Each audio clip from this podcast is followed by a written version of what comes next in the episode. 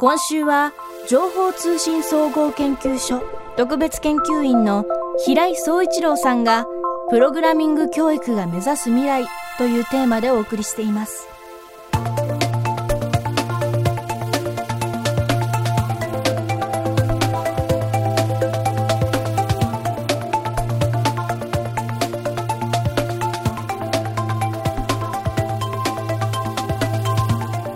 来年2020年度から小学校で必修化されるプログラミング教育。そこで目指すのはコンピューターを動かすための言語ではなくプログラミングに求められる考え方の習得だといいます。未来授業2時間目。テーマはプログラミングをどう教えるのか。来年度から始まるプログラミング教育。小学校ではそういう教科ができることになるのでしょうか？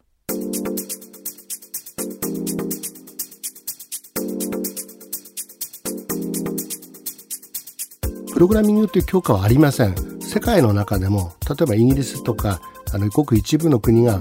コンピューターサイエンスとかいう教科を作って取り組んでいる例はありますが、大多数の国は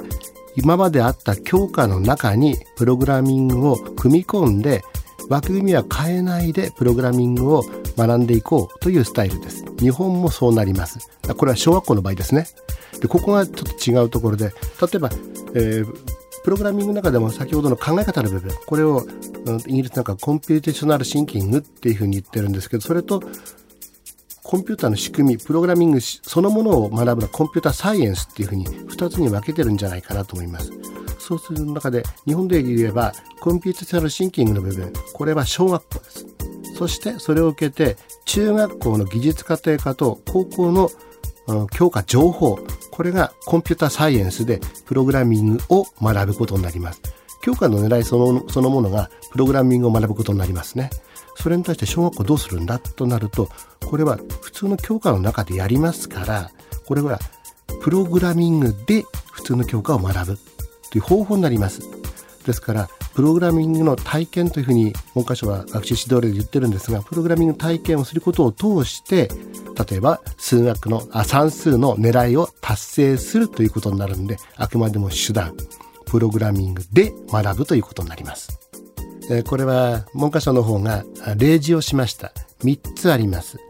小学校5年生で正多角形の性質のところ、それから6年生の理科で電気を学ぶとき、それから総合的な学習の時間の中で探究的な学びの中で取り上げるっていうふうに3つの例示をしました。でこれ算数と理科は教科書に載ります。では算数を例に例えてみると、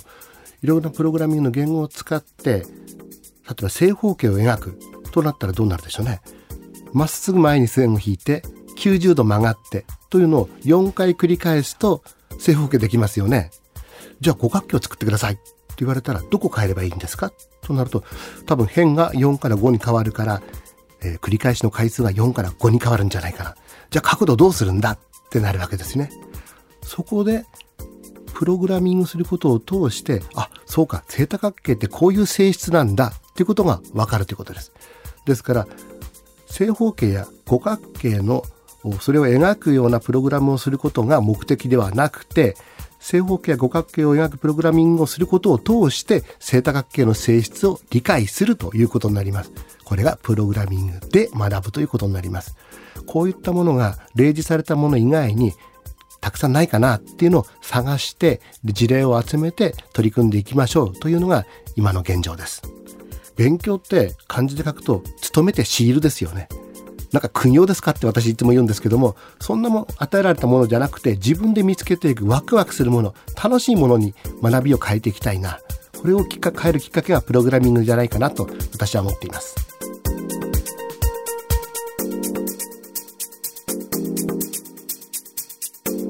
プログラミング教育には自分ならではの方法を見出してより学びを深めていくそんな狙いがあります。さらには自分以外の存在にその考え方をどう伝えるかという力も重要。プログラミング教育で学ぶコミュニケーション能力とはどんなことなのでしょうか？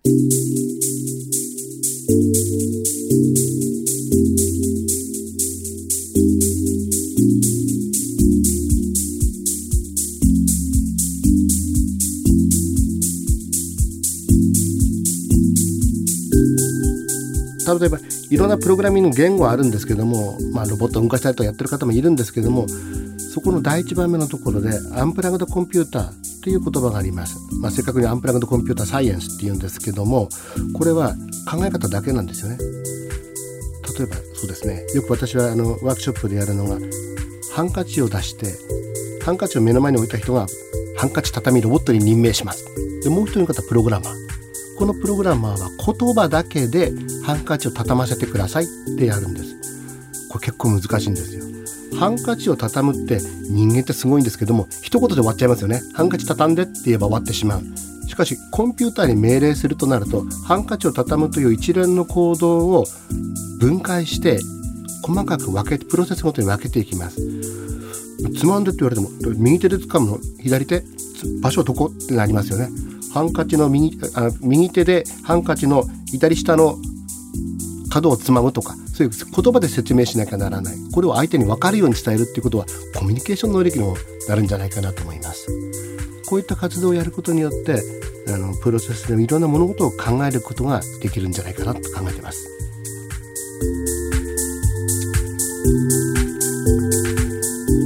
未来授業。今週の講師は情報通信総合研究所特別研究員の平井総一郎さん。今日のテーマはプログラミングをどう教えるのかでした。明日はプログラミング教育スタートに向けた準備の実情に迫ります。